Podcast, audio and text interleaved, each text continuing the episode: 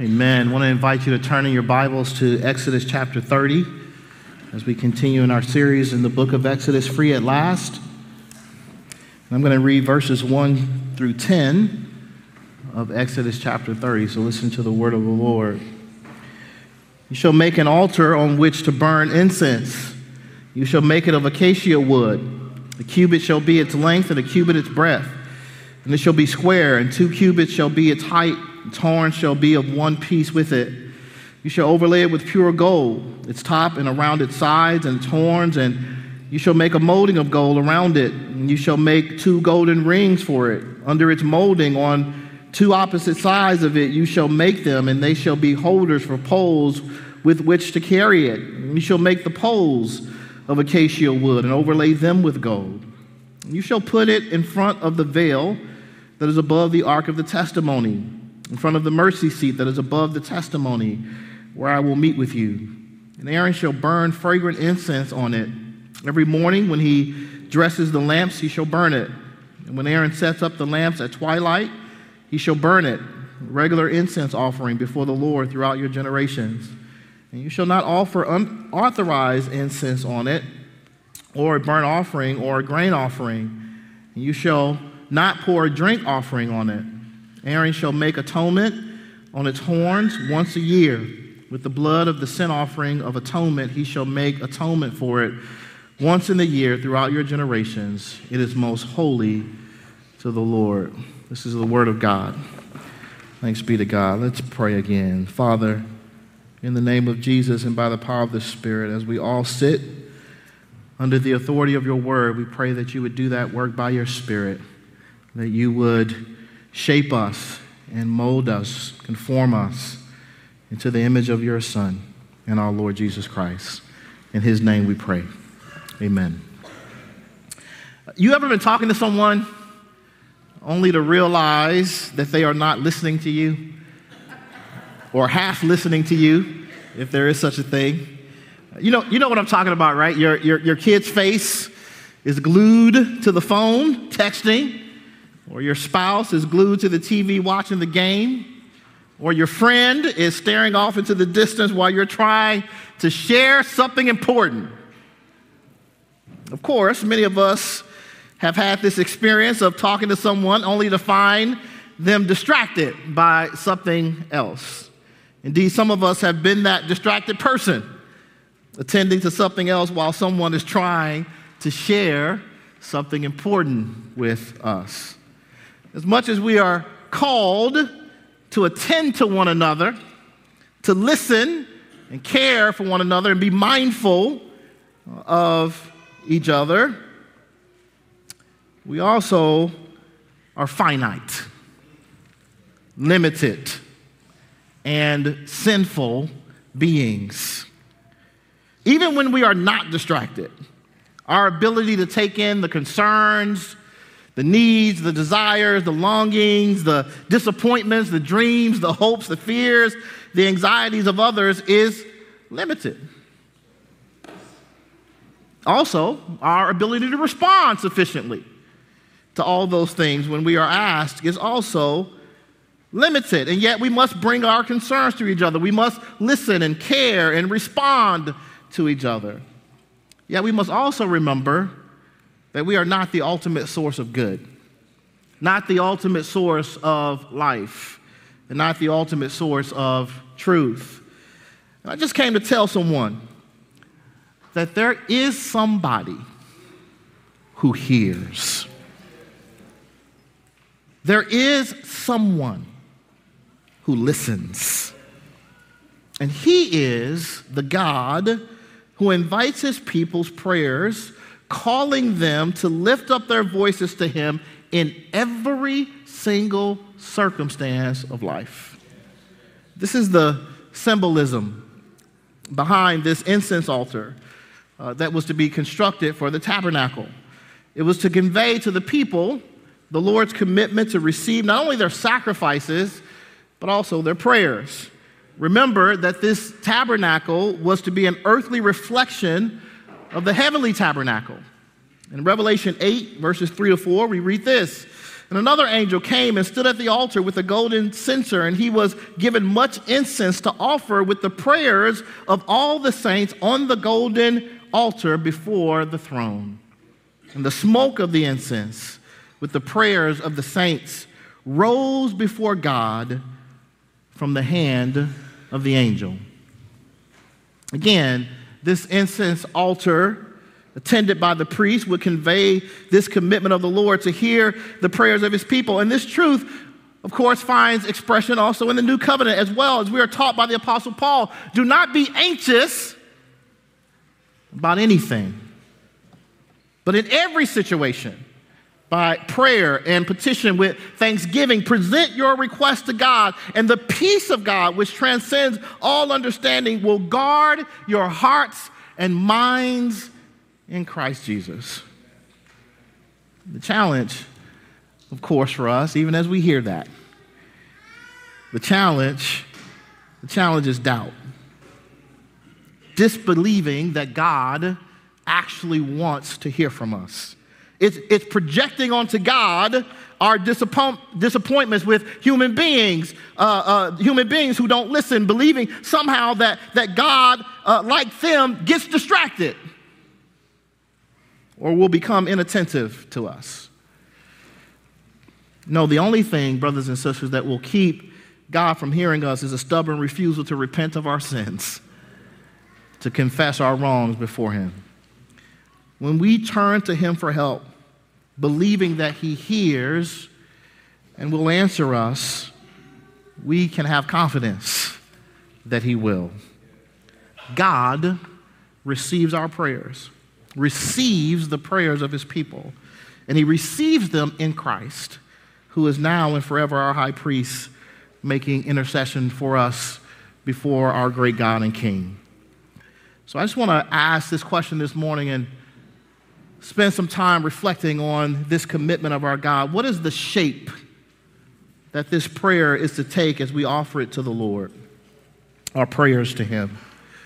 Uh, well, first of all, I want to talk about our prayers being continual. Continual. Uh, notice again verses 7 and 8. Aaron must burn fragrant incense on the altar every morning when he tends to the lamps, and he must burn incense again when he lights the lamps at twilight. So incense will burn regularly before the Lord for the generations to come. The point is that this incense is to burn continually. It is not just that God wants to hear from us, but that He will receive our prayers continually.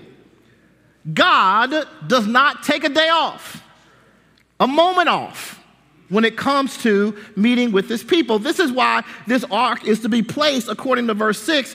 Uh, put the altar in front of the curtain that shields the ark of the covenant law before the atonement cover that is over the tablets of the covenant law, where I will meet with you. That is, put this altar in front of the place where I will meet with you and burn incense on it continually, because I am the God who will hear from you continually.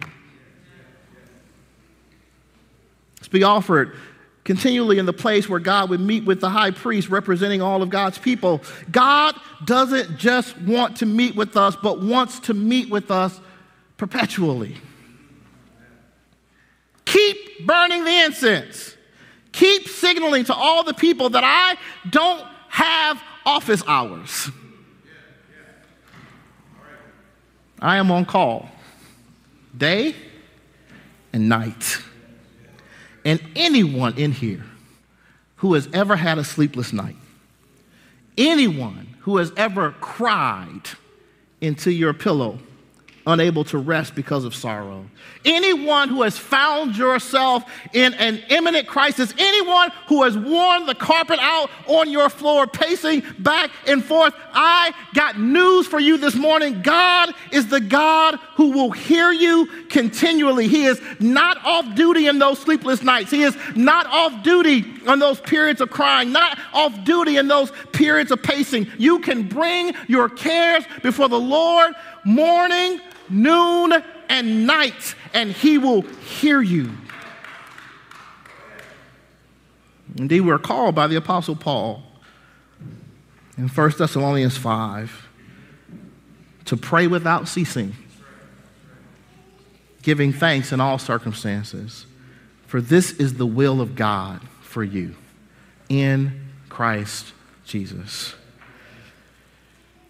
And again, in discussing the armor that Christians are to put on in the war against the spiritual forces of darkness, he writes, praying at all times in the Spirit with all prayer and supplication. To that end, keep alert with all perseverance, making supplication for all the saints.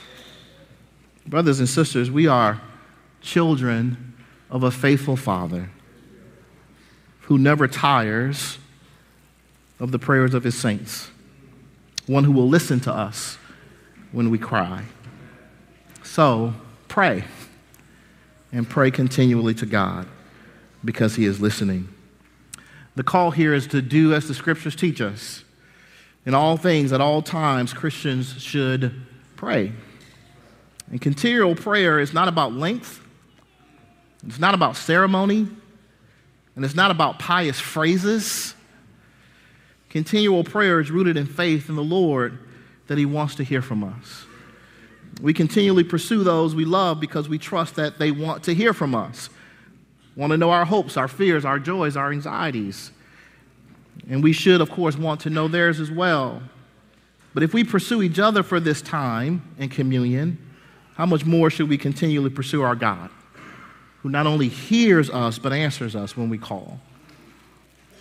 And if you don't know how to pray, the Lord Himself gives us a guide in the Lord's Prayer found in Matthew 6 and Luke 11. Pray the scriptures over yourselves, pray them over others. Pray morning, pray noon, pray night. Pray knowing the words of the hymn are true, the true representation of, representation of our God's longing to meet with us. There's a garden where Jesus is waiting. There's a place that is wonderfully, wondrously fair, for it glows with the light of his presence tis the beautiful garden of prayer. Oh, the beautiful garden of prayer. The garden of prayer. Oh, the beautiful garden of prayer. The Lord wants to hear from you, to hear from us, and He wants to hear from us continually. Amen, people of God. So, our prayer is to be continual prayer. Our prayer is to be, uh, is to be pure. Hold on, I'll tell you what I mean by that in a second. But notice what um, is said in verses 9 and 10. It says, You shall not offer unauthorized incense on it, or burn, uh, or a burnt offering, or a grain offering, and you shall not pour a drink offering on it. Aaron shall make atonement on its horns once a year with the blood of the sin offering of atonement. He shall make atonement for it once in the year throughout your generations. Our prayers are to be pure, and I, by pure, I do not mean so much the quality of our prayers, but rather that we are to bring our prayers to God in the way He commands and on the basis which He has founded for us.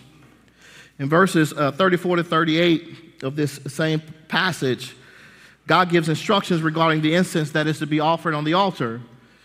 Uh, and there isn't anything special in the elements themselves that make up the incense. Its holiness is in God setting apart this incense for his purposes and commanding that it be used only for, uh, uh, only for that purpose.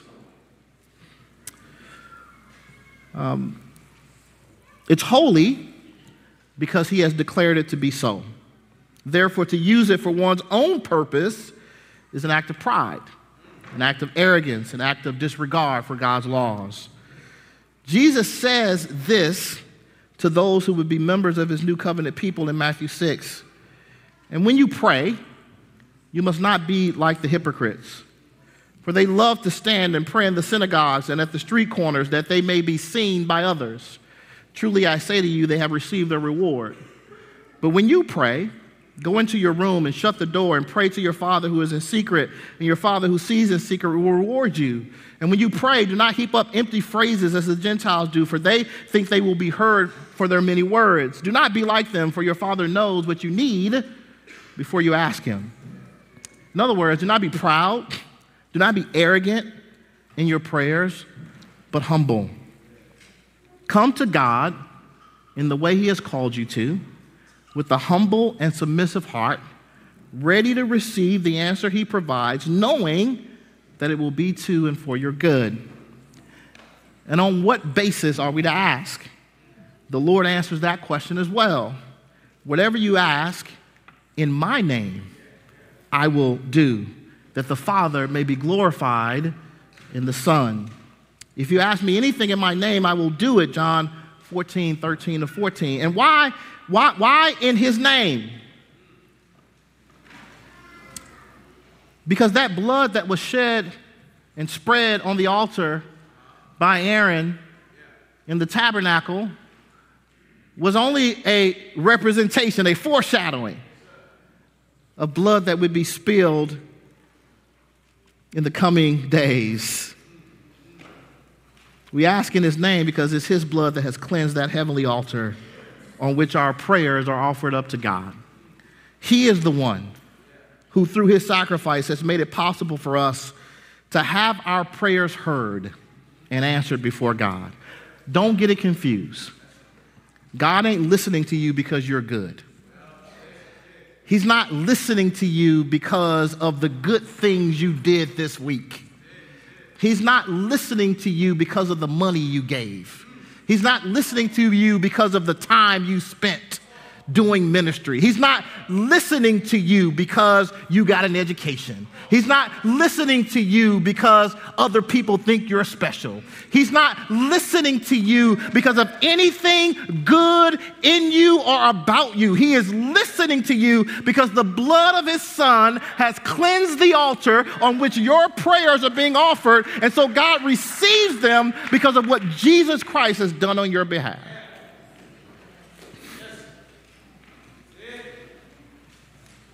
He is listening because his son and your Lord, Jesus, is good. This is where having an elder sibling is a good thing. For your elder brother is the Son of God, without fault, without blemish, and he is the elder brother who loves you and shed his blood for you and wants the Father's good for you and has indeed secured it for you. Amen, people of God. This call to purity in our prayers is a call to approach God in the way he calls us to and on the basis that he has provided. The call is to humility and faith in Jesus, who has opened the way to God. And what this means is that we resist the temptation to come like the person described um, in that Matthew passage I just referenced. We resist the temptation to approach God in prayer just to be seen by others or to brag to others about how much we pray. We resist the temptation to approach God in a manipulative way, believing that we can conjure his help through our pious phrases or ceremonies or actions. God says of himself in Isaiah 57 For thus says the one who is high and lifted up, who inhabits eternity, whose name is holy. I dwell in a high and holy place, and also with him who is contrite and of a lowly spirit, to revive the spirit of the lowly and to revive the heart of the contrite. God wants us to come to Him humbly and in the name of His Son, boasting not in what we have done for Him as a basis for His help, but rather what His Son has done for us. It's that posture of the heart when we come to God uh, that we are called to. And I would ask you this morning is that your posture when you come before the Lord? Do you come on the basis of His atonement? On your behalf, his son's blood shed for you? Or do you secretly believe that he owes you help because of your good deeds on his behalf? Are you like the Pharisees in Jesus' parable, boasting in your record and what you have done for God? Or do you come with your head bowed down, knowing that you're not worthy to receive his help? Amen, people of God. Our prayers are to be continual, our prayers are to be pure. Lastly, uh, God talks about our prayers as most holy. In verse 10, the Lord says this, uh, speaking of the altar, or, or, or speak, yeah, speaking the, of the altar on which our prayers are to be offered, he said, It is most holy to the Lord. And the it here in this verse likely, again, refers back to the altar itself and not the process of cleansing it annually. And that the altar is most holy to the Lord points to a similar meaning of the words imprinted on the plate attached to the priest's turban in chapter 29. You'll remember that on his turban, on that plate, was to be imprinted most holy to the Lord. That this altar is set aside as most holy is a reminder of the privilege that God's people have before him. Prayer, in other words, is a reminder of your privileged standing before God. It's a reminder that we get to speak to the Lord of all the earth, not hoping he will hear us, but knowing that he will. Why? He will hear because we are his people. He, he set aside this altar as most holy so that his people would know that just as they are set apart, so are their prayers. They are regarded specially by God. This privilege of having our prayers heard should always be connected, of course, to our purpose of being a light to the nations around us.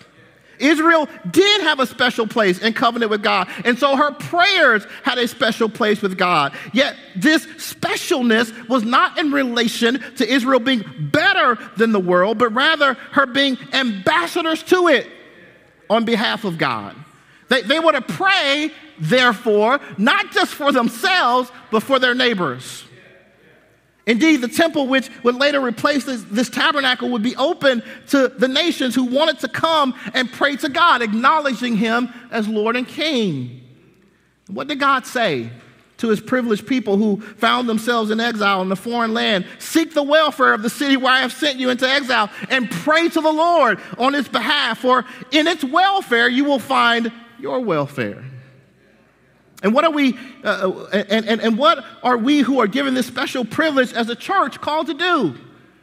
Listen to Paul in 1 Timothy, who says, First of all, then I urge that supplications, prayers, intercessions, thanksgivings be made for all people, for kings and those who are in high positions, that we may lead a peaceful and quiet life, godly and dignified in every way. This is good and pleasing in the sight of God our Savior, who desires all people to be saved and come to a knowledge of the truth. Prayer is our privilege as the people of God. But it's a privilege we are meant to embrace, not in foolish pride, but in service to our neighbors who don't know the Lord, that they might come to know him through God's actions among us. The call here is that we would remember this privilege that we have before God in our prayers, that they are heard by Him and answered by Him. And if we believe this, then it should move us toward praying for the purpose that God has called us out to be His ambassadors in this lost world. Here's my question Are your prayers mainly about you? Are they mainly about something you want God to do for you? Something you want God to change about your life? Or do you also spend your time praying for others? Do you spend your time lifting others up before God? Or is the focus of your prayer life yourself? How much do you pray for this neighborhood? How much do you pray for the people in it? How much do you pray for your city? How much do you pray for the people in it? How much do you pray for your nation and your world? And how much do you pray for yourself? I'm not telling you not to pray for yourself. I'm asking you how much time you spend on you. Because that might be, that just might be evidence that your priorities are a little mixed up. Amen, people of God. This community should be covered in our prayers during the week. The city should be covered in our prayers during the week. This nation, our neighbors, our family members, our friends. We have the privilege of praying before God, of having our prayers heard by Him because He is our God and King. And with that privilege, we should think not just about ourselves, but about others. Amen, people of God. God is giving you that privilege, in fact. in order that you might, in order that you might think not only of yourself, but of others. I said this when I first stood up here. God wants to meet with you, wants to hear from you, delights, in fact, in you bringing your cares before Him. And if that's not good news to you, I don't know what is. Because the one who wants to hear from you is the one who can answer every single thing you bring to him. Amen, people of God? Amen. Father, help us to be a people who delight in the privilege we have of having our prayers heard before you, our great God and King. Give us faith to believe that when we come to you, we are not simply casting words into the air, but that our prayers are actually received before the throne of God. That because of what Jesus Christ did on our behalf and shedding his blood for us, we have access to the throne of grace. I pray that your people would not just know that theologically and in their minds, but that with their hearts and lives, Lord, they might give themselves to being a people of prayer. I pray that for us individually. I pray that for us corporately. I pray, Lord God, that we would know that we can bring our prayers to you continually because you are there day and night to hear from us, that our prayers are covered by the blood of Jesus shed on our behalf, and that because of what he has done for us, we are privileged to have our, our prayers heard before you. Lord, may we believe that as a congregation, and may our ministry be filled with prayer, and our lives be filled with prayer, we pray. And ask this in Jesus' mighty name. Amen.